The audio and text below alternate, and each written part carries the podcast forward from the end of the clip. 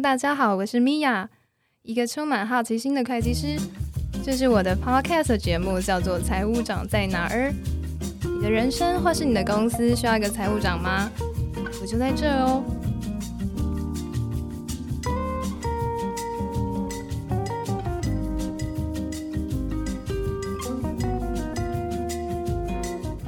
哦，欢迎大家又回到了《财务长在哪儿》。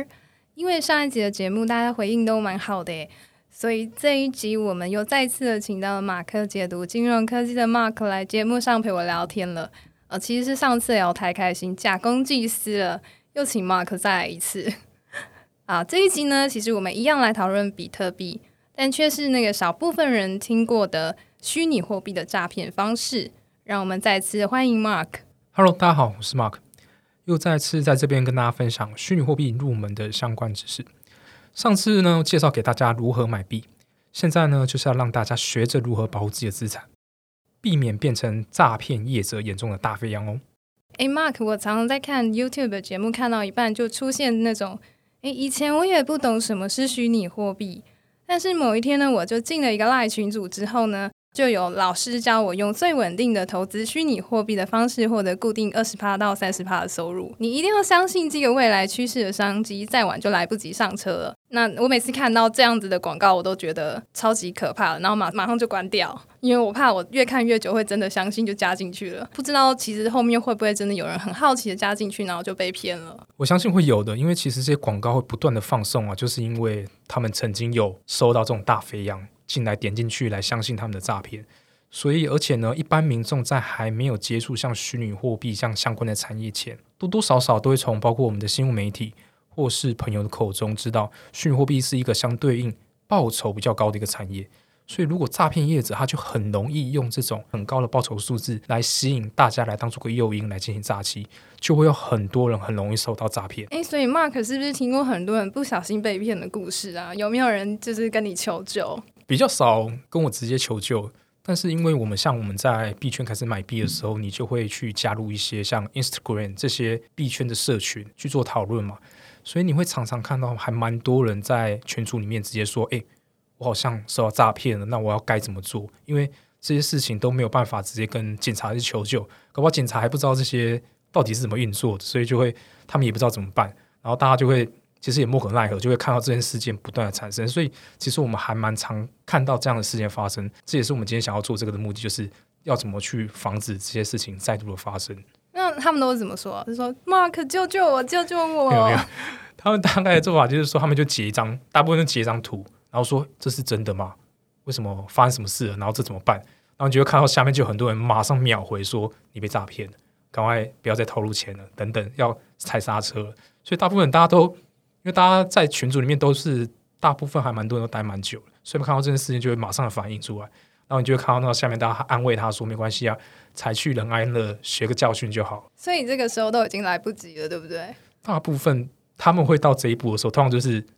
还蛮多，大概八十 percent 以上都是币已经转出去了。那基本上你币转出去，你要救回来的几率其实很低。大家都会说，哎，没关系啊，几万块当做是再努力赚就有好。但如果是金额比较大的，他就会觉得说没关系，你也是买到一个经验，下一次就不会犯。哎，可是我想问一下，就是说我们在上一集的时候就有介绍到说，这个币就是啊，它其实可被追溯的，然后也是透明的，有这个公开式的账本。那为什么还会有这样诈骗产生呢？虽然那个流向是透明化了，我们讲说透明化是没有错，但是问题是啊，真正可以控制这一个。呃，钱包人其实他并没有实名制，所以你根本就不知道后面是谁在控制。也就是说，你只能看到钱不断的在流动，币不断的流动，但是你完全没有个能力去，比如说冻结那个钱包。像我们现在如果银行诈骗啊，你可以去冻结那个银行账户，你没有能力去操控那个钱包或冻结它或阻止它流动，所以你也只能看到它慢慢的，比如说被转进交易所被交易掉，你也无能为力去处理这个状况。那感觉真的是蛮可怕的所以呢，接下来我们就会请 Mark 来介绍几个常见的诈骗手法，希望那个听众朋友听了之后呢，可以有一些警觉。那如果真的有这样的事情发生的时候，就记得千万不要把币转出去。其实啊，大片的诈骗手法都是我们过去在日常生活中蛮常见的，只是呢，现在因为就是换成了虚拟货币，改变一些形式而已。跟以前一样，他还是会用一些合法或者合理的事实啊，来掩盖这个诈骗的目的。所以呢，今天我们在这里呢，这就跟大家介绍跟讨论几种比较常见虚拟货币的诈骗的方式，可以让大家更提前去了解说，OK，它的运作模式啊，或是有什么包着糖衣的轨迹在里面。那我们先来介绍一个所谓的 ICO 的诈骗。那什么叫 ICO？大家可能之前有听过什么 IPO，就是发行股票初次上市嘛。那 ICO 就是首次公开发行代币。那这种币如果后来没有，其实它只是发行，但是后来没有什么成效的话，我们通常也会叫它是一种空气币。那像发行代币啊，其实在区块链上面其实非常容易的，等于是说，大家如果想要发行自己的代币，透过城市码，你就可以自己发行代币。所以我甚至我自己，像我自己本身，我有创造一个叫马克币，然后我在一天之内，其实几个小时我就可以发行一亿的这个马克币，但它实质上它并没有任何产值跟效益的。所以在未来不会有产值吗？如果大家会变五百美金，大家可以认可我的。这些专业程度，搞不好有一天我可以把它变成顾问费，让大家来支付，也是可以哦。对，所以连我像我这么简单的人，我可以发行我自己的代币，那更不用讲其他人。那其实像这种 ICO 的诈骗方式啊，其实在二零一七年跟一八年的时候是还蛮盛行的。所以我们常会看到一个状况，就是它会有一个很好的糖衣，就是说它会有一个很漂亮网站或是发表会，然后会包装一个很棒的一个项目跟未来，比如说它可以解决用代币来解决企业问题啦。我们现在很明显的一个缺水问题，甚至是网络空间不足的问题，然后甚至呢，他就会有一些明星来帮忙站台，说这个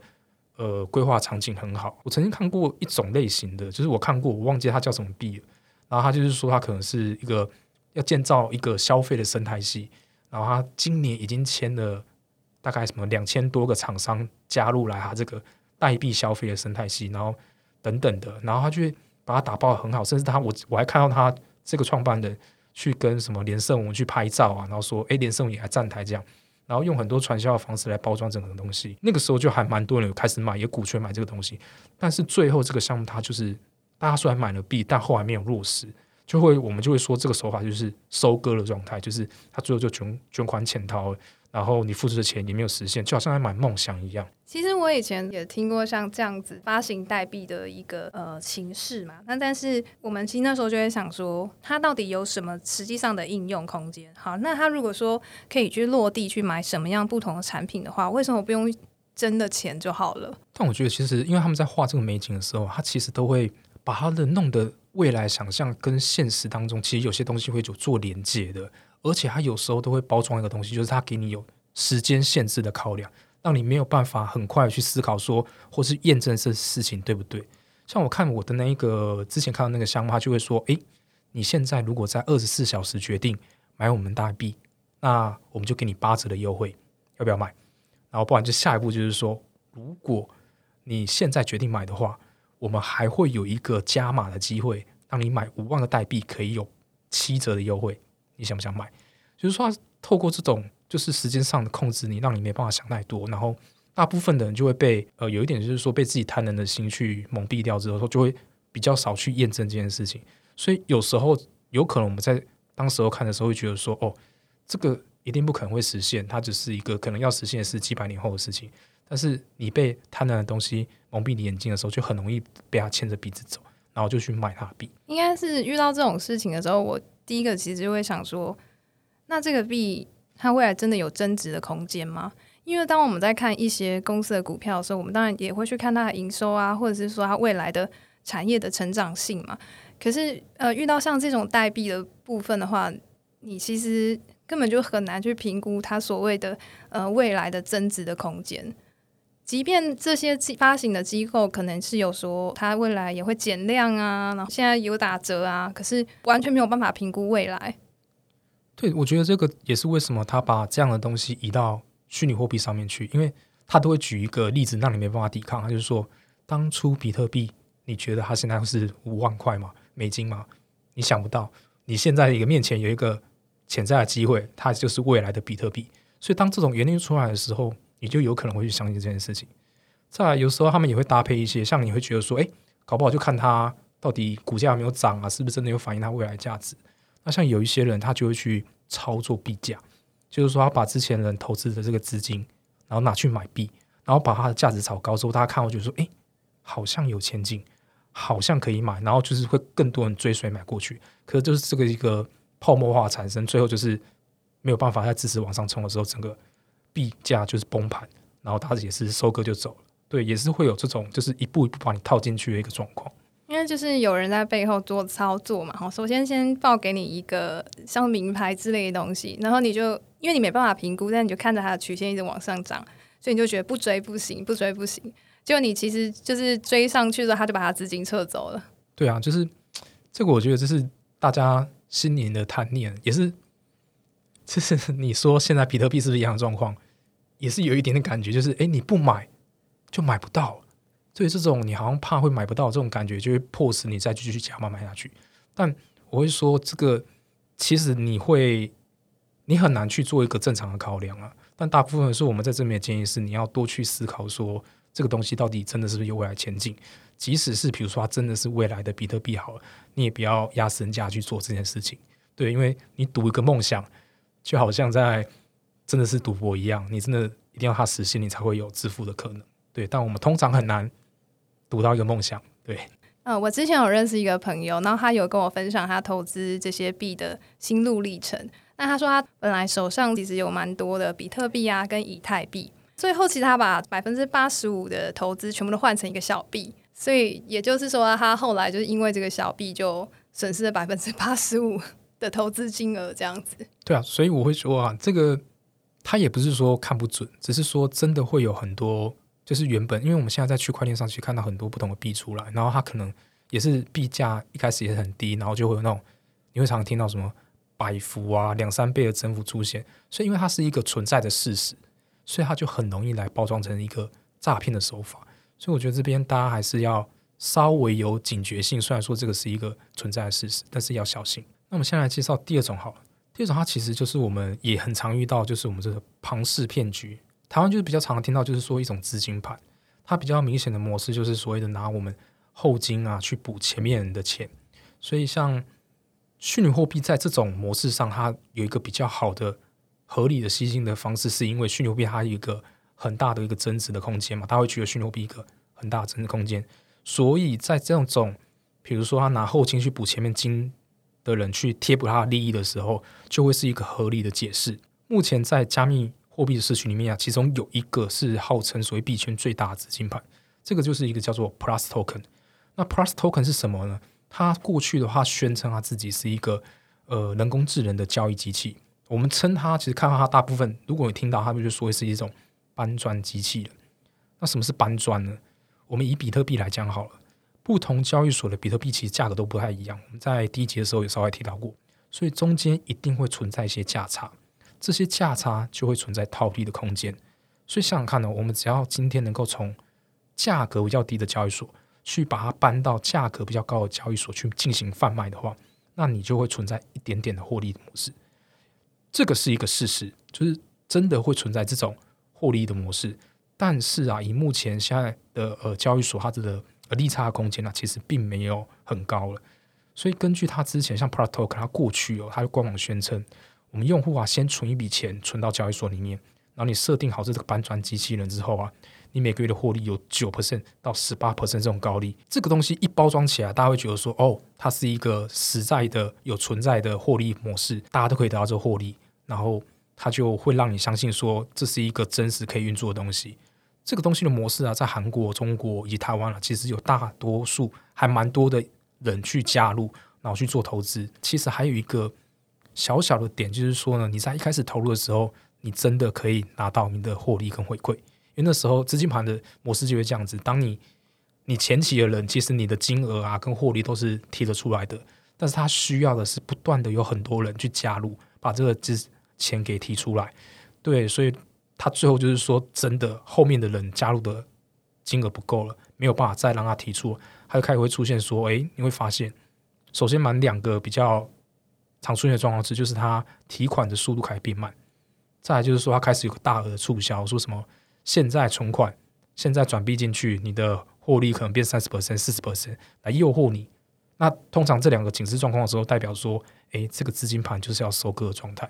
所以这是一个在我们在币圈里面最目前来讲，号称是最大庞氏骗局之一。听起来我也觉得它好像。因为前面讲说，这本来就存在，就是从价格低的交易所搬到价格高的交易所可以套利的这样子的一个模式嘛。我觉得它逻辑是合理的，你在一个合理的逻辑之下，可以去赚取该得的这个利润。我觉得很容易会让人家受骗诶。对啊，因为这个东西，而且你看我刚才讲的哦，它一开始它也让你真的可以提出来，就很多资金盘的模式就会是这样子，但。这个东西其实也很难去实际上的检验，因为它在建立这个状态底下的话，它也不会完全的透明化告诉你说，它实质上它这样搬砖，它可以得到的获利是多少。所以我们会说啊，如果真的有这样子的服务提供的话，你尽量是能够检视，或是这个东西最好是越透明越好。对，如果如果它不透明，包括它的获利的分享啊，存进去的钱的状况啊。你应该要能够观察到才对，在这一个 Plus Token 的状态啊，它是它有个地址让大家汇钱进去，然后就有人发现说，诶，他怎么存进去的币都没有在移动？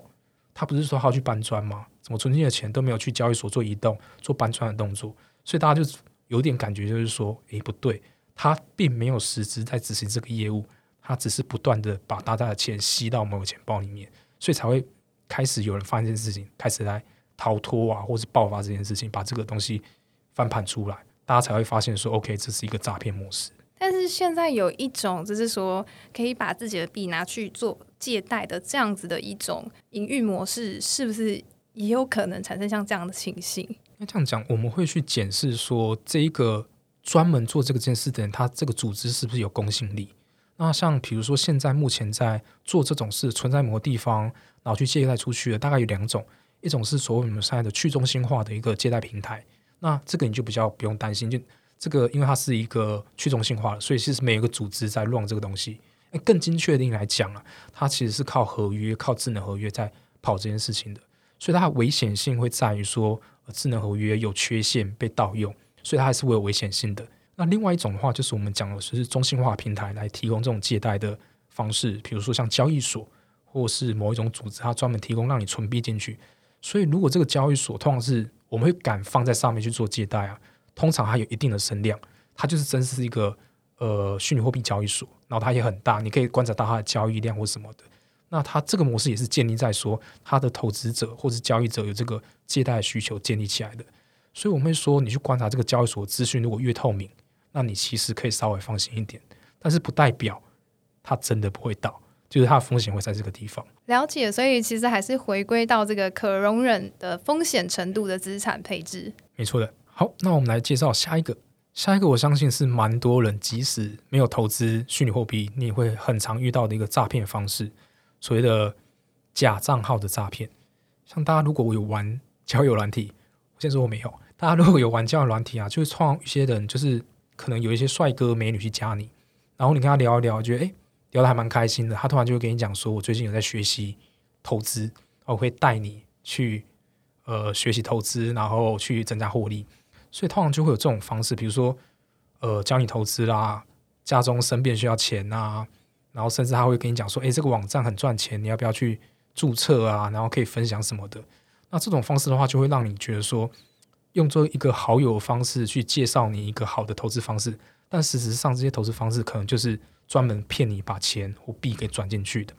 那因为币圈呢，其实我们很常用一个东西，就是 Telegram 这种通讯软体，就我们比较少在 Line 做这种事，因为 Telegram 它的管理机制啊，可以社群的人数啊，通常都比 Line 好。所以如果你有在交易所的话，你通常会加入他的社群，你会发现他们在 Telegram 上面，这些 Telegram 上面其实就会有，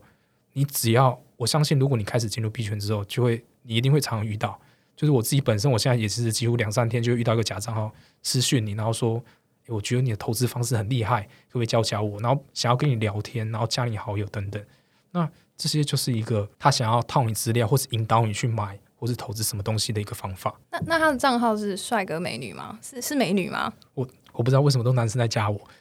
哦，那这样看到是男生就删掉。对对对，女生我会跟他聊一下，回来讲这件事情。其实像还会有一种就是。用所谓的假粉砖这件事情，我觉得还蛮常发生。像我自己本身粉砖也被假粉砖给冒牌过。那他们的做法就是说，他们会创造一个新的粉砖，然后把大头照啊跟粉砖的名称变得跟你一模一样，然后突然在某一篇的文章下面就发一篇文说：“诶，我们现在有一个这个粉砖有一个，因为达到多少人，我们一个促销活动，你只要转一比特币到这个地址，我们这粉砖就会转三比特币给你，就是因为它看起来就会像是这个粉砖办的一个活动，而且如果这个粉砖又通常有公信力的话，大家就会相信这件事情，所以这件事情像假粉砖冒名这件事情也蛮常发生的。像我前两天在 Facebook 上面，就是突然看到一个邓紫棋的粉砖，上面就写说，呃，今天。汇钱到他的户头人，比如说汇一百美金，他就会再返汇回去五百美金这样子。然后而且那个头像啊，以及这个封面就是邓紫棋啊，看起来就是邓紫棋啊。后来就发现这个粉砖就是才开两天而已，就它真的就是一个充斥在网络上面的诈骗形态。我觉得这个状况其实因为粉钻真真的太好创了，然后他们会用机器人去大量的去寻找说，比如说如果是币圈的话，他只要那一个粉砖有专门在讨论币啊，或者是。相关的关键字，他就会用机器人去创造这种粉砖，然后去撒这种留言。我觉得大家可能就是还会蛮常看到，然后自己可能就是要多加验证。想想看，就是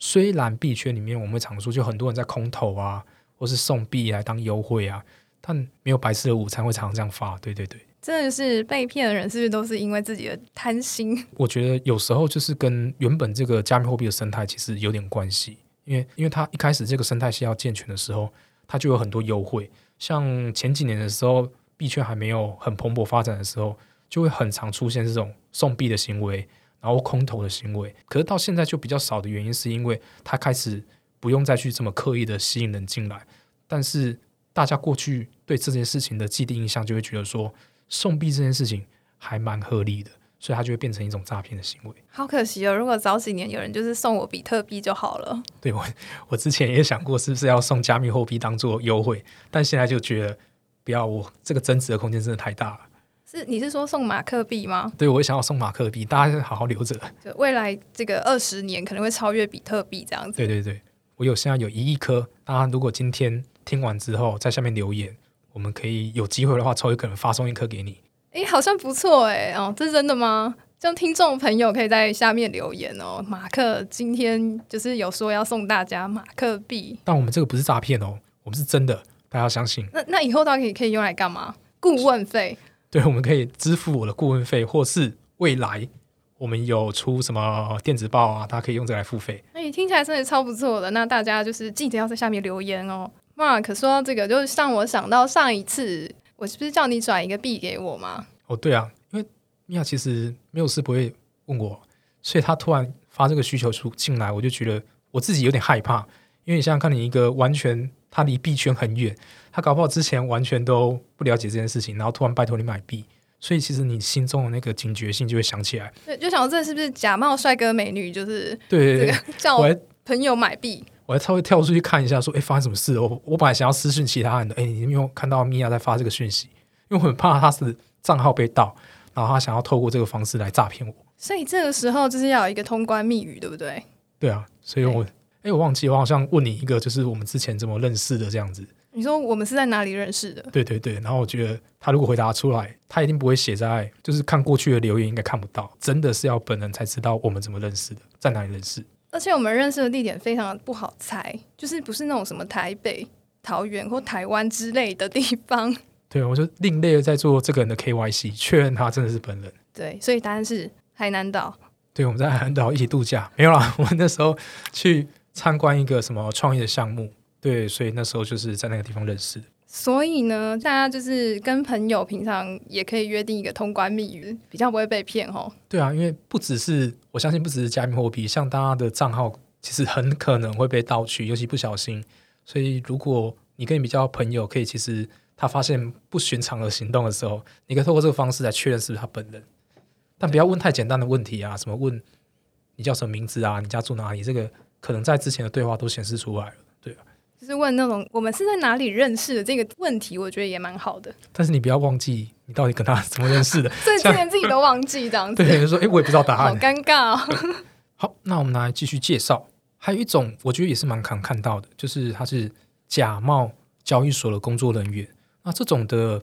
呃诈骗模式就比较不一样，因为他是用一种呃交易所的那个权威方式来让你觉得说他好像真的会对你做什么。通常，因为我们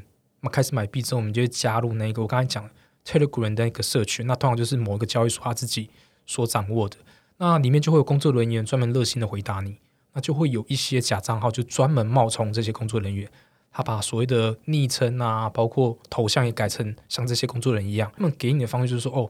我们好像发现你的账号现在发生什么问题，涉嫌违规啊，你必须要先转多少钱进来啊，我们才可以让你解锁啊，或者是才让你通过 KYC 等等，或是你的 KYC 可以做加速啊，或什么的。所以他们就会用这种方式，让你觉得说，哦，好像是真的工作人员要我做什么事情。但实质上啊，这些工作人员并不会透过这种通讯软体去请你转币或干什么的。但是还蛮常听说，就前一阵子在过年前，就是各大交易所都在宣导这件事情，就是有人专门用年节这种交易所人员，特别没办法去回应各种问题的时候，专门来进行这种大量的诈骗。对那还有什么比较特别的，就是大家容易被受骗的一些诈骗的情形呢？我们讲一个，就是其实大家应该也要注意的，像过年前我们常常看到，像一些银行啊，他突然开始发一些通知给你说，哎，不要相信简讯里面的一些银行说，哎，他们现在在办什么活动，要你点进去登录他的账号啊什么的，然后就有人就是因为这样子把他的银行的账号密码给贡献出去。对这种的诈骗方式，其实，在币圈也是会有的。然后，它通常就是会搭配着一些我们刚才讲的帅哥美女诈骗方式。怎么 OS 都是帅哥美女？因为这种东西很难说服大家去做这事，尤其男生有时候，我真的觉得，真的男生真的被这种诈骗的几率真的很高。然后他就是也是一样骗你，然后但是呢，他给你网站，你可能会听过火币或者是其他比较知名的外国的交易所，但是其实你在台湾，你比较不会用这些东西，但你知道它很有名。所以他就会给你一个假的货币的交易所，然后一登进去，什么东西都长得一模一样。然后你登进去开始做交易的时候啊，他就请你入金啊去做操作，然后整个交易的全部都假的。可是你开始转进去的时候，你发现你的虚拟的女友就开始不跟你联络，就是会有这种状况产生。这个也是在近年来，包括假网站啊、假 App 啊，大家其实还要多少去验证一下。男生怎么都这么单纯啊？因为男生就是比较寂寞，所以才会。看到美女就被骗了，对，所以我把钱掏出来。通常都会建议我朋友说：“你如果发现有一个女生对你很好的话，然后在线上，你应该好好的考虑一下，要不要把她约出来。”对对对，你应该要先约出来再说，不要什么相信人家转钱给她，这样子太危险了。好，所以下一集我们就是分享一下马克怎么样，就是怎么把他约出来嘛，对不对？那最后我们再讲一个，我觉得也是，如果你是币圈的小白啊，这件事情还蛮容易骗到你的。啊，这超重要的！我是对啊，像一些其实我们像现在就会有一些假币跟冒牌币或是山寨币的产生。在我们发行，我刚才讲过，其实我们是很容易可以发行属于自己的代币的。但是这些代币的名称啊或代号，其实都没有中心化的控管。所以如果我今天要发行一个也叫以太币 （ETH），我是发行了出来的。但是这些透过智能合约发行的币啊，唯一可以看它们不同的只有。合约的地址是不一样的，所以基本上，如果你是自己的一个拥有的钱包，这些东西冒牌币它转进来，你会看到的，它就是比如说就是 ETH，你也没办法去分辨说它它到底是不是真的 ETH，所以这个会是一个蛮危险的一个地方。所以如果你说你在大型的交易平台上的话，其实会比较少这种状况发生，因为它转进来的币，它就会发现说它不是真的以太币或是其他币。那这里我们来讲一个，就是现行，就是大家还是，如果你有加入 Telegram 啊，你很容易会必须拉去一个蛮有名的案例，叫做火币的搬砖套利。这又是另外一个名字，也叫搬砖套。你会发现这个名词常出现，它也很常被拿来做出一个诈骗的手法。然后这个啊，它就会，你会有一天你会发现，你莫名其妙被拉进去一个群组，然后就是说他是他会教你，然后里面很多人就会说，哎，我今天搬砖跑了七趟，然后我今天又赚够了。然后有两三千人在里面，然后不断的附和这件事情。这个我觉得，其实你一开始看到大家在讲这件事情的时候，就应该稍微有警觉性了。可是他有些人就会觉得说，哦，好多人都认可这件事情哦，但其实里面都是机器人在不断的回话，然后大部分的模式很像，就说他搬砖，然后赚了多少钱，然后今天可以休息了等等。但他的我在讲明信啊，他的整个运作机制哦，他会希望你去把，比如说以太币。达到一个指定的地址，然后呢，他就会按照比如说一比六十的比例去领取所谓的火币，那火币其实它是真实存在的一个币种。然后呢，你在初期你真的可能你觉得好像怪怪的，我试试看好了，就打了很少的以太币进去，它指定地址之后，它也真的会把真的货币还给你。这个我一个礼拜前就看到有一个人也是中一样的状况，他就说我一开始打比那个以太币进去，他真的有还我，所以他又再打了两颗以太币进去，但是他发现他换回来的那个货币啊是不能用的。就虽然它的那个代号还是 HT，就是货币的那个代币名称，但实质上是不能被卖出、转换或是消费用的。所以他等于就是他以为他收到了是货币，但实际上他收到是假币。可是他当他再去询问这件事情的时候，那个群组上面人就跟他讲说，这个发生了一些链上的错误啊，所以你必须再发两颗以太币到这个地址，你才可以把前面这个状况给解除掉。所以他那个时候来求救的时候，求说：“我该不该做这件事情？”那你会发现下面两三千没有到两三千啊，就很多人就回答说：“千万不要做，你是受到诈骗了。”就是这样子吧。所以这是一个真实，就是跟你求救的案例吗？对，就是大家会看到那个状况，然后其实他就会开始询问说：“我到底要不要报警？”然后每个人都回答：“你报警也没有用。”我也是这么觉得。对，因为主要是呃，警察。因为我们不是透过传统金融的方式，所以警察没办法去封锁这些位置啊，或者对这些资产做处置，而且又没有什么管辖权这种问题，就是会有管辖权，你也不要管到这件事情。所以基本上大部分这种诈骗啊，你只要把钱转出去，基本上回收来的几率都非常非常的低。真的就是天下没有白吃的午餐，你为什么不用冒任何风险就有超额的利润？这就值得令人怀疑了吧？对，但是他就是利用一种。有人在旁边这样打鼓敲砖，然后跟你讲：“哎，这样做可以哦，没有问题哦。”所以你会有一种莫名的信心。再接下来就跟我讲，他让你试一次可以，试两次也可以，第三次他就要收割你。其实跟我们刚才讲的那种资金盘的出金模式啊，其实都蛮像的。对，所以大家如果就是即使他好像真的这个模式是你小型的尝试是可以的，但他还是有潜在的危机在里面。嗯，好险，我都是真的蛮保守，不太会去做这样的事。应该说，就是没有冒险泛滥的精神，所以通常，但我觉得这是就是看个人啊，因为有的人就很喜欢尝鲜，像我就是也蛮喜欢尝鲜的，所以我我的做法其实也会跟这个人蛮像，就是我想要小笔的试试看他是不是讲的是真的，但我还是会有自己一个判断机制，就是说整个东西是不是很透明，是不是合理，对，来减少这种被诈骗的风险。所以你有被骗过吗？我。基本上没有，因为我大部分我还是虽然我有冒险泛滥的精神，但是我其实是一个怎么讲，就是你要让我很清楚了解整个运作的机制，我才会做这个尝试。如果他很多东西都讲不清楚，比如说刚才这种方式，就是说，诶，为什么为什么打进去你就要还我货币这样的事情，他如果没有很明显的一个机制的话，其实我还是不会去做投入，因为就还是不合逻辑嘛。嗯哼哼，你会去检视这件事情。尤其你就把你知识全部统在一起，你看久你就觉得知道说，哦，这个其实不太可能的。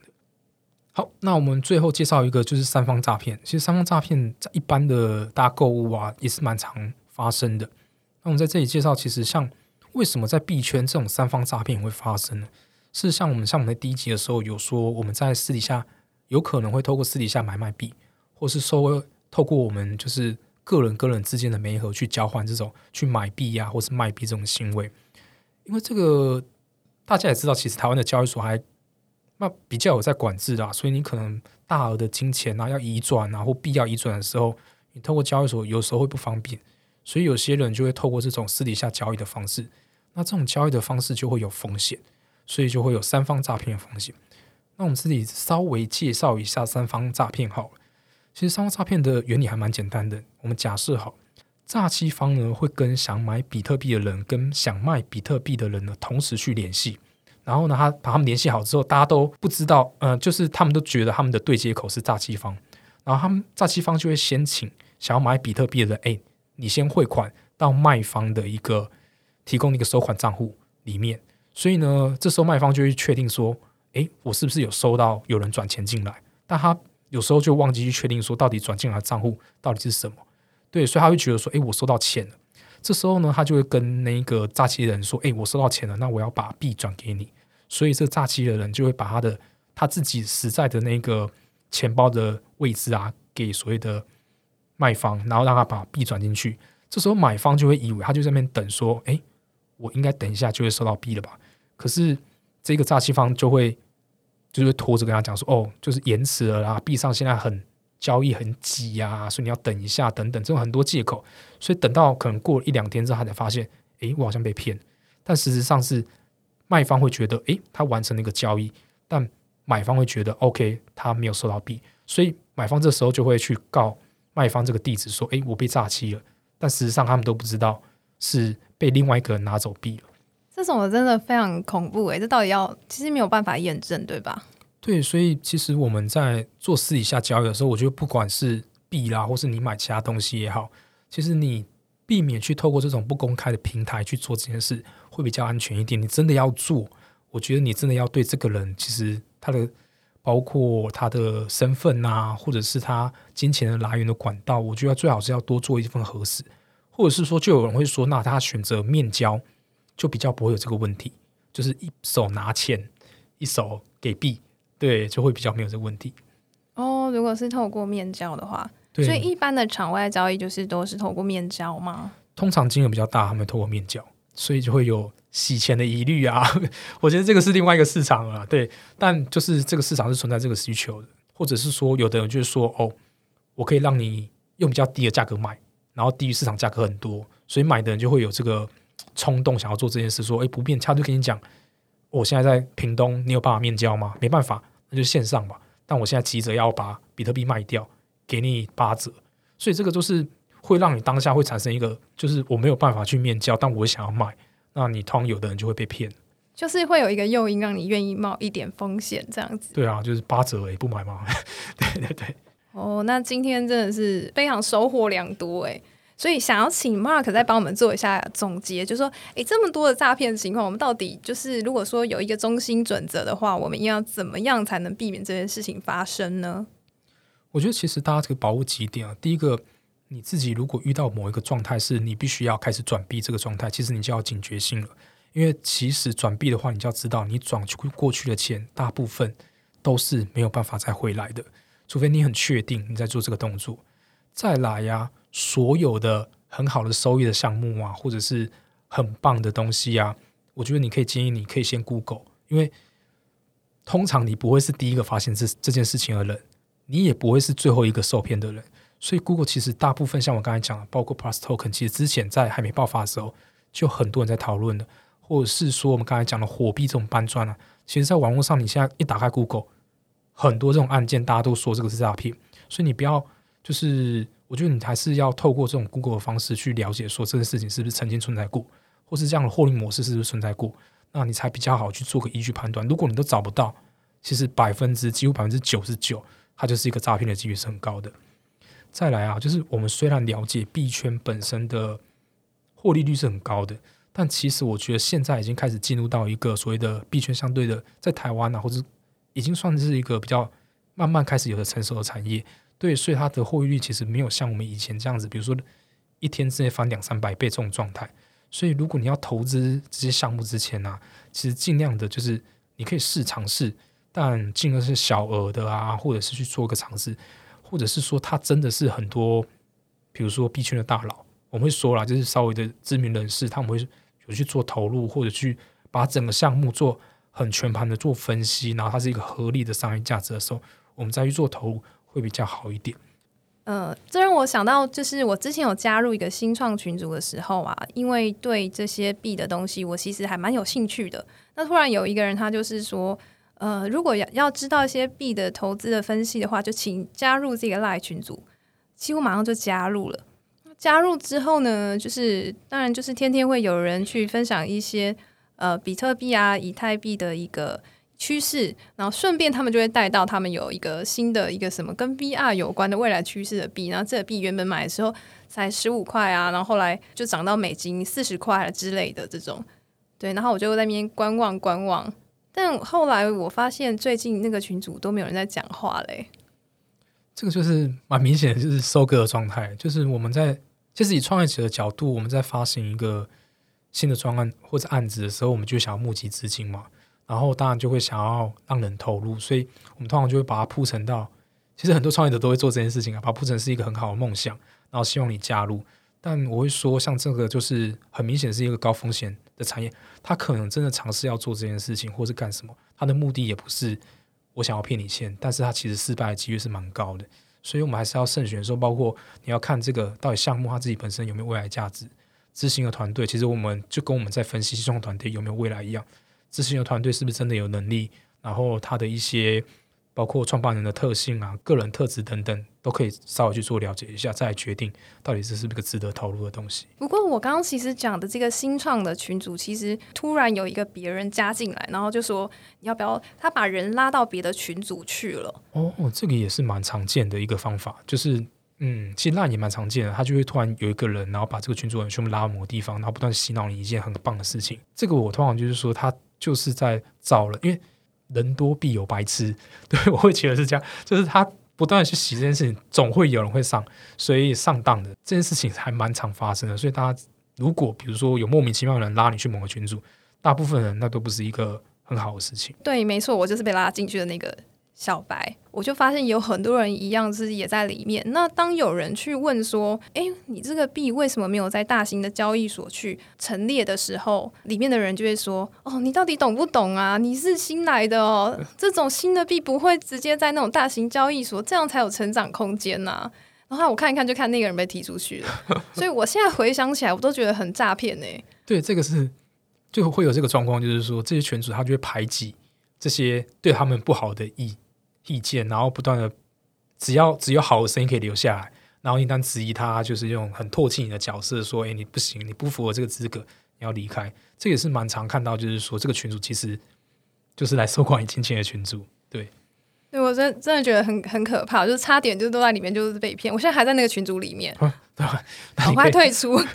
你可以把里面，我通常像我之前会做一个动作，然后就是我在我在离开的最后一步，我会说这是一个诈骗的群主，我要离开。为什么要告诉大家这是一个诈骗群组？因为搞不好你是最后一个真的人啊！太可怕了！就你发现，其实里面就是有一些群主，他是里面有埋自己的地庄的，就是庄脚。搞不好除了你之外，其他人都是假的人，然后就是要拱你。然后你投第一笔钱，他就跟你讲，全部的其他人就跟你讲说：“哇，你看我们这样迈富迈向财富自由多了一步，我也投了五百万，你要投多少？”所以会有这种庄脚也在里面。所以其实大家要点。小心，就是这种状况出现。但是我很怕揭穿那个群主会不会被被，因为他也知道我的来之类的。像我觉得没关系，因为我是那种愤世嫉俗的人，所以我会做这件事情。啊，如果你要小心，你可以不要做这件事，因为我对。那我今晚就退出，等一下马上。好的，好的。那大家是不是觉得今天收获很多呢？真的再次感谢 Mark。那今天的节目就到这边。如果喜欢我的节目，记得要定期收听哦。想要听哪方面的资讯，也可以在留言给我，也可以追踪我们在 Facebook 的粉丝团“米娅财务长在哪儿”。我们下集再会喽。